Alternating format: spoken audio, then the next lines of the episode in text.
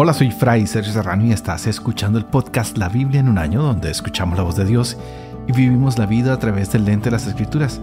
El podcast de la Biblia en un año es presentado por Ascension.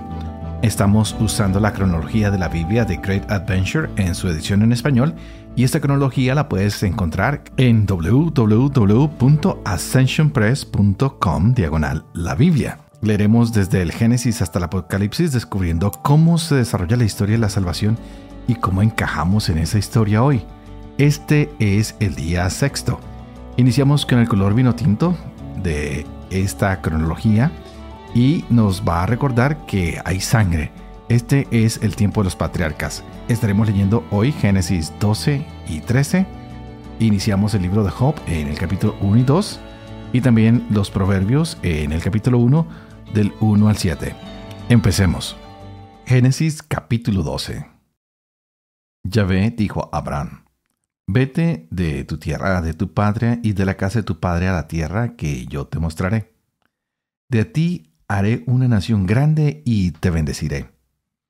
Engrandeceré tu nombre y sé tú una bendición. Bendeciré a quienes te bendigan y maldeciré a quienes te maldigan. Por ti se bendecirán todos los linajes de la tierra. Marchó pues Abraham, como se lo había dicho Yahvé, y con él marchó Lot. Tenía Abraham setenta y cinco años cuando salió de Harán. Tomó Abraham a Sarai su mujer y a Lot, hijo de su hermano, con toda la hacienda que había logrado y el personal que habían adquirido en Harán y salieron para dirigirse a Canaán.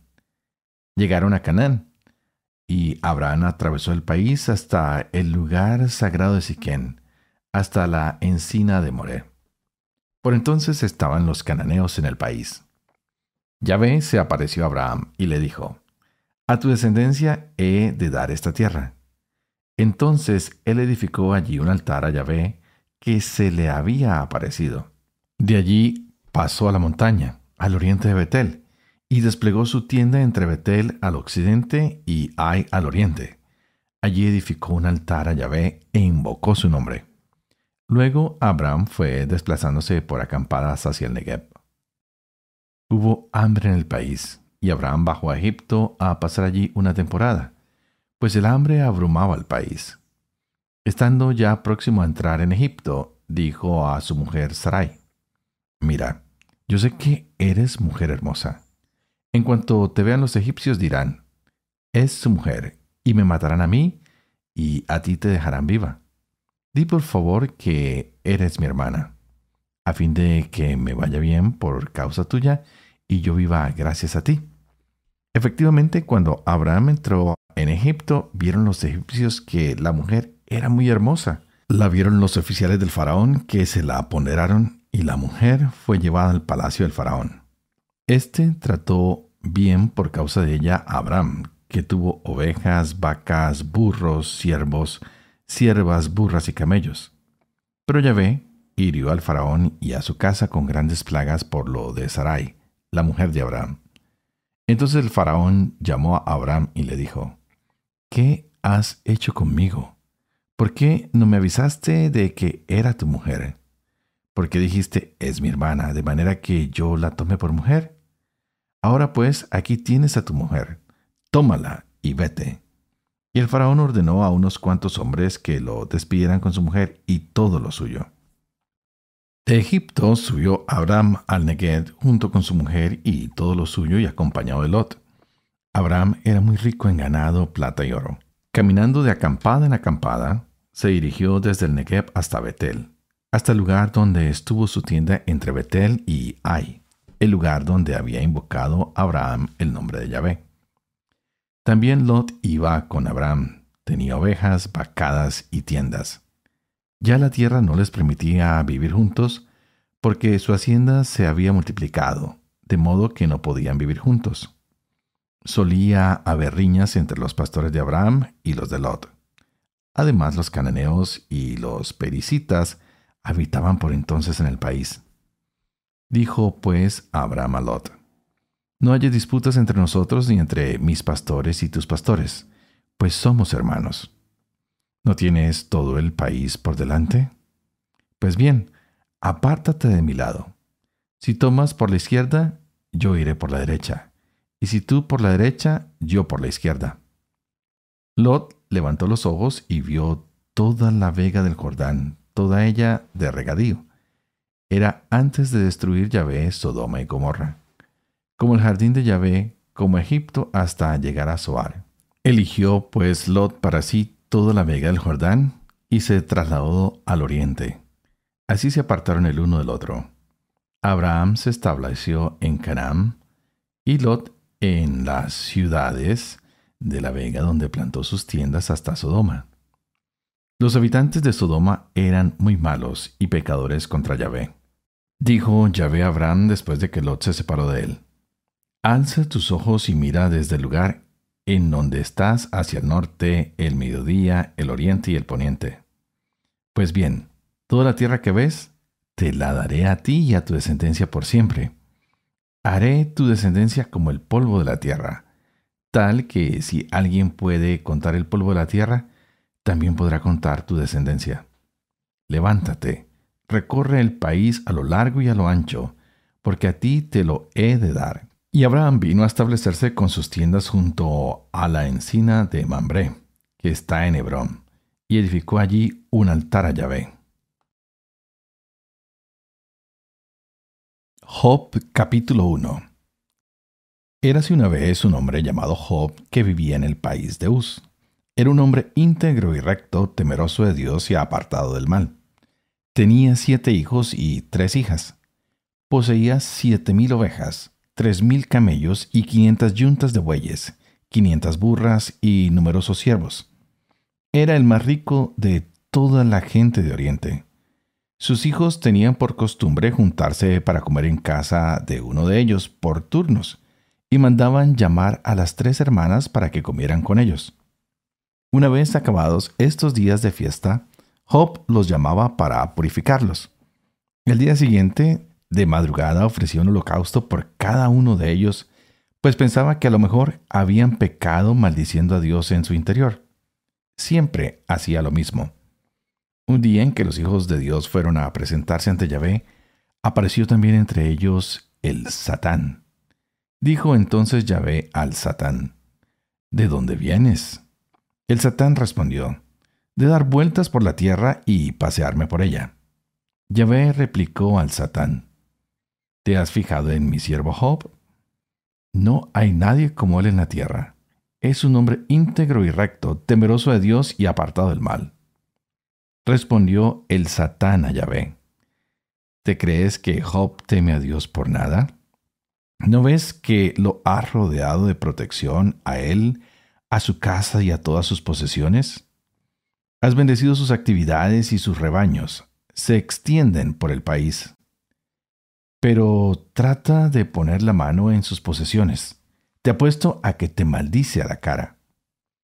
Contestó Yahvé al Satán. De acuerdo, métete con sus posesiones, pero no le pongas la mano encima. Y el Satán salió de la presencia de Yahvé. Un día en que sus hijos e hijas comían y bebían en casa de su hermano mayor, llegó un mensajero donde Job diciendo, estaban los bueyes arando y las burras pasteando al lado, y de pronto han caído sobre ellos los sabeos y se los han llevado después de haber matado a los siervos a filo de espada. Solo yo he podido escapar para contártelo. Todavía estaba éste hablando cuando llegó otro con el siguiente mensaje. Ha caído del cielo fuego de Dios, y ha pegado fuego y consumido a las ovejas y a los pastores. Solo yo he podido escapar para contártelo. Todavía estaba éste hablando cuando llegó otro con el siguiente mensaje. Los caldeos, divididos en tres grupos, se han echado sobre los camellos y se los han llevado después de haber matado a los siervos a filo de espada. Solo yo he podido escapar para contártelo. Todavía estaba hablando cuando llegó otro con el siguiente mensaje. Tus hijos e hijas estaban comiendo y bebiendo en la casa del hermano mayor. De repente, un viento huracanado del otro lado del desierto ha embestido contra los cuatro ángulos de la casa, que se ha derrumbado sobre los jóvenes y ha muerto. Solo yo he podido escapar para contártelo. Se levantó Job, rasgó su manto y se rapó la cabeza. Después cayó en tierra en actitud humillada y dijo, Desnudo salí del seno materno y desnudo volveré a él. Yahvé me lo ha dado y Yahvé me lo ha quitado. Bendito sea el nombre de Yahvé. A pesar de todo, Job no pecó ni imputó nada indigno a Dios. Un día en que los hijos de Dios fueron a presentarse ante Yahvé, apareció también entre ellos el Satán. Dijo Yahvé al Satán, ¿De dónde vienes? Respondió, de dar vueltas por la tierra y pasearme por ella. Yahvé replicó al Satán, ¿te has fijado en mi siervo Job? No hay nadie como él en la tierra. Es un hombre íntegro y recto, temeroso de Dios y apartado del mal. A pesar de todo, persevera en su integridad, y eso que me has incitado para que lo destruya sin motivo. Contestó el Satán a Yahvé, piel tras piel, el hombre da por su vida todo lo que tiene, pero trata de ponerle la mano encima, dáñalo en los huesos y en la carne. Te apuesto a que te maldice a la cara. Respondió Yahvé al Satán, lo dejo en tus manos, pero respeta su vida el Satán salió de la presencia de Yahvé. E hirió a Job con úlceras malignas desde la planta del pie hasta la coronilla. Job se sentó en el polvo y cogió un cascote para arrascarse con él. Su mujer le dijo entonces, ¿Aún persistes en tu integridad? Maldice a Dios y muérete. Job le respondió, Hablas como una necia. Resulta que estamos dispuestos a recibir de Dios lo bueno y no lo estamos para recibir lo malo. A pesar de todo, Job no pecó con sus labios. Tres amigos de Job se enteraron de la desgracia que le había sobrevenido y acudieron desde sus respectivos países. Eran Elifaz de Temán, Bildad de Suaj y Sofar de Naamat. Los tres se pusieron de acuerdo para ir a compartir su pena y consolarlo. Al verlo de lejos, no lo reconocieron. Empezaron entonces a llorar a gritos, rasgaron sus mantas y echaron polvo sobre sus cabezas. Se sentaron en el suelo a su lado durante siete días y siete noches sin decirle una sola palabra, viendo su terrible dolor. Proverbios 1.1.7 Proverbios de Salomón, hijo de David, rey de Israel para aprender sabiduría e instrucción, para comprender dichos profundos, para adquirir la instrucción adecuada, justicia, equidad y rectitud, para enseñar astucia a los simples, conocimiento y reflexión a los jóvenes, para descifrar proverbios y refranes, los dichos y enigmas de los sabios. El sabio escucha y aumenta su saber, y el inteligente adquiere destreza. El temor de Yahvé es el principio del conocimiento los necios desprecian la sabiduría y la instrucción. Padre amoroso y fiel, tú que haces elocuente la lengua de los niños, educa también la mía e infunde en mis labios la gracia de tu bendición, Padre, Hijo y Espíritu Santo. Y a ti que me estás escuchando hoy, te invito a que pidas ese Espíritu Santo para que abra tu mente, para que abra tu corazón y para que así de esta manera podamos usar la palabra de Dios en nuestras vidas hoy. Estamos con este recorrido de la historia de nuestra salvación y buscando cómo nosotros encajamos en la historia que Dios ha planteado para toda la humanidad. Llegamos a un nuevo comienzo. Entramos en el tiempo de los patriarcas y vamos a tener grandes personajes, pero los principales del día de hoy son Abraham y Job, dos hombres que tienen mucho por dejar de enseñanza el día de hoy. Pero antes de pasar a estos hombres, quiero que miremos los puntos importantes que, encontramos en las lecturas de hoy. Uno, ah, hay llamado, hay promesa. Se llama Abraham y se le promete que su descendencia va a ser incalculable, va a ser imposible de contar. Abraham es alguien que empieza a obedecer a Dios y no es el hombre más santo, no es el hombre capaz de llevar la voluntad de Dios, eh, empieza a fallar, pero sin embargo es un hombre que quiere obedecer a Dios y que quiere seguir aquello que Dios le está pidiendo. Otro puntito importante que hemos visto en las lecturas del día de hoy es ah, la comunicación de Yahvé con Abraham, algo directo, algo personal, algo que muestra que Dios realmente tiene un interés de coger a Abraham, o perdón, a Abraham y llevarlo a un nuevo camino. Digo Abraham porque acordémonos que tanto Abraham como Sarai van a tener cambio de nombre ahorita en el Génesis. a Sarai después tendrá otro nombre y Abraham se, se, llamaba Abraham y ahora en unos capítulos adelante encontraremos esta nueva manera de acentuar su nombre. Y también vamos a ver cómo él, a Abraham, llega a Egipto y allí niega a su esposa. Algo muy interesante. No podríamos imaginarnos que un esposo negara a su esposa, incluso teniéndola enfrente y, poniéndola como escudo para poder salvar a su propia vida. Así que, regresando a este personaje, Abraham, podemos decir que siendo el padre en nuestra fe el día de hoy, no podemos olvidar que él niega a su esposa y, y evita que ésta sea reconocida como tal para él poder salvarse. Es interesante, es interesante, ya lo dije, pero me parece muy nefasto que él quiera pasarla como una hermana simplemente porque quiere que el faraón la empiece a mirar con unos ojos de deseo, de querer tener una esposa. ¿A quién se le puede pasar esto en la mente? No sé.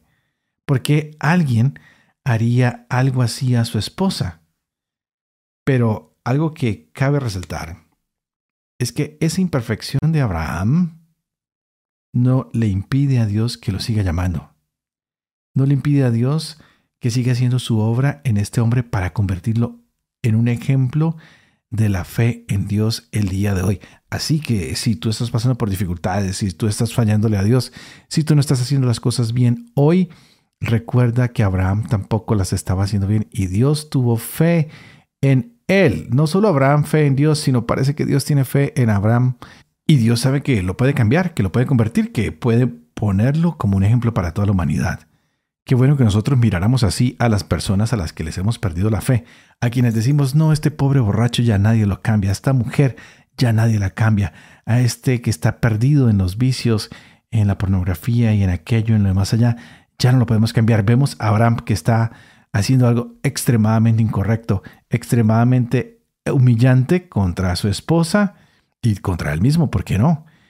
Pero Dios sigue confiando en que este hombre va a cambiar, en que este hombre va a ser ejemplo para todos.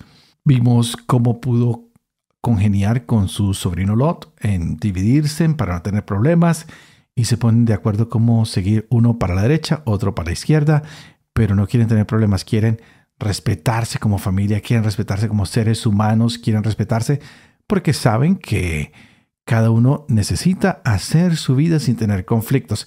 Pero no nos quedemos solo en Abraham hoy, sino miremos a Job. Y con Job ahí entra un gran personaje, Satán, el que acusa y es, es, el, el que viene a decir, mira, Yahvé, Job te es fiel porque tú le das todo, porque lo tienes consentido, pero espérate un poquito, quítale algo y podrás descubrir la infidelidad que este hombre tiene en contra de ti, porque le quitas lo que es valioso para él.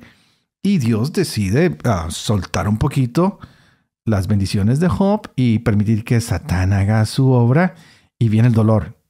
Y viene el dolor. Y creo que tú y yo conocemos ese dolor es el mismo dolor que a veces nosotros tenemos cuando los tiempos son difíciles. Cuando de pronto tú estabas esperando un ascenso, cuando estabas esperando ese nombramiento en tu compañía, en tu empresa, en tu trabajo, y no llega. Es cuando tienes tantos planes, tantas ideas, y de pronto llega una enfermedad crónica y no sabes cómo enfrentarla. Es cuando a veces estamos tan enamorados y perdemos a esa persona amada y decimos, Señor, ¿y ahora entonces qué, qué hago? Allí empezamos a enfrentar esas preguntas tan fuertes que decimos, si Dios me estaba bendiciendo durante tanto tiempo y todo era tan bueno, ahora ¿por qué me está castigando? ¿Por qué me castiga Yahvé? Es una pregunta que tal vez nos hemos hecho en algunos momentos, que yo me he hecho, y es una pregunta bastante importante, porque pensamos que Dios nos puede estar castigando al cambiar nuestro camino, y a veces nos olvida que de nuestras dificultades, que no son castigos de Dios, a veces lo que hacemos es cambiar lo que estamos haciendo E incluso al cambiarlo, realmente podemos encontrar lo que Dios quiere que hagamos. O a veces no debemos cambiar, debemos esperar siempre un poquito de tiempo y mirar si es que Dios me está pidiendo que cambie o simplemente es que las circunstancias no están bien, pero no puedo alejarme de la fidelidad de Dios. Muchas personas me dicen, Padre, no he vuelto a la iglesia porque estoy en una situación de pecado. Padre, no puedo ah, ir a hacer esto porque estoy en una situación de pecado. Y yo les digo, bueno, pues el que está enfermo, ¿a dónde tiene que ir? Al hospital. No dice, porque estoy enfermo, no voy al hospital. El que está gordo no dice, no, yo no voy al gimnasio porque estoy gordo. No, todo lo contrario, dice, voy al gimnasio a ver si pierdo peso. Por eso, si tú estás pecando, tienes que ir a la iglesia, porque si no, ¿dónde te vas a sanar? La iglesia es ese, es ese, hospital donde tú te encuentras con Dios y le dices, Señor, sáname porque mi vida necesita sanar, porque necesito ese apoyo, porque necesito salir adelante. Entonces, tanto Job como Abraham son dos hombres que necesitan sanación, son dos hombres que están quebrantados. En este momento, Satán se está aprovechando de, de Job y Abraham está entrando en un problema, tanto con Lot, que lo tuvo, y ahora viene el hambre y tiene un problema y tiene que irse a Egipto. Puntos muy importantes para que nosotros tengamos pendientes porque Egipto se va a convertir en un lugar del cual vamos a hablar una y otra vez, una y otra vez, una y otra vez en los próximos capítulos. Y con esto podemos empezar a concluir que pues ningún hombre es perfecto ni Job es perfecto, ni Abraham es perfecto, ni tú eres perfecto, ni yo soy perfecto, pero estos dos, tanto Abraham como Job, expresan mucho su fe. Me encantan las palabras de Job. El Señor me lo dio, el Señor me lo quitó. Bendito sea Dios. ¿Puedes tú decir eso hoy cuando has perdido tu empleo, cuando has perdido un ser querido, cuando has perdido la salud? El Señor me la dio, el Señor me la quitó. Bendito sea Dios. Ojalá que nosotros tuviéramos el corazón así como el de Job, o tal vez como el de Abraham, Así que no nos detengamos aquí con lo que es malo, más bien detengámonos con saber que Dios es un Dios fiel, que a veces permite que algunas cosas pasen en nuestra vida, pero no es porque Él sea un Dios infiel. Tal vez es porque tú y yo necesitamos crecer, porque necesitamos hacer las cosas mejores, porque necesitamos darnos una oportunidad. Así que aprovechemos este día, hoy. No esperes a mañana, hoy. Hoy trata de hacer las cosas mejores. Hoy si estás perdiendo en tu vida algo, Di, Señor, tú me lo has dado, tú me lo has quitado, bendito seas tú. Y entrégate al Señor, no te entregues a la pena, no te entregues al dolor, no te entregues al sufrimiento, no te entregues a la calamidad, no te entregues a la enfermedad. Entrégate en fe al Señor y dile, tú lo puedes todo. Tú puedes hacer cada una de las cosas mejores en mi vida. Así que Señor, ¿a quién iré si no a ti? Usa tal vez las palabras que leímos hoy en Proverbios y dile, Señor, quiero escucharte. Señor, quiero aumentar mi saber. Quiero ser inteligente y adquirir destreza. Señor, hoy quiero recibir tu conocimiento. No quiero despreciar la sabiduría y la instrucción que vienen de ti, porque con ellas recibo tu bendición, recibo tu amor. Algunos recordatorios. Estamos usando la Biblia católica de Great Adventure de Ascension, que utiliza la traducción de la Biblia Jerusalén Latinoamericana. Y si tú quieres descargar el plan de lectura que estamos llevando este año, por favor, visita www.ascensionpress.com diagonal la Biblia. Y no te olvides de contarle a todos tus amigos, familiares y grupos que estamos llevando este programa de la Biblia en un año adelante, que es gratis, que se pueden suscribir. Solo tienen que entrar a YouTube, Spotify, a Google Podcast o cualquiera de los podcasts que están disponibles en línea. Pero como siempre, antes de terminar quisiera pedir que ustedes oren por mí para que pueda ser fiel al ministerio que se me ha confiado, para que pueda vivir con fe cada una de las palabras que comparto con ustedes en este proceso, en esta aventura de leer la Biblia, que yo pueda enseñar lo que es verdad y que también pueda cumplir lo que he enseñado, y que la bendición de Dios Todopoderoso, que es Padre, Hijo y Espíritu Santo, descienda sobre cada uno de ustedes y los acompañen siempre. No se les olviden que hoy pueden alabar, bendecir y predicar con la palabra de Dios. Nos vemos mañana y estaremos con Génesis 14, 15, Job 3 y 4 y Proverbios 1 del 8 al 19. Que Dios los bendiga.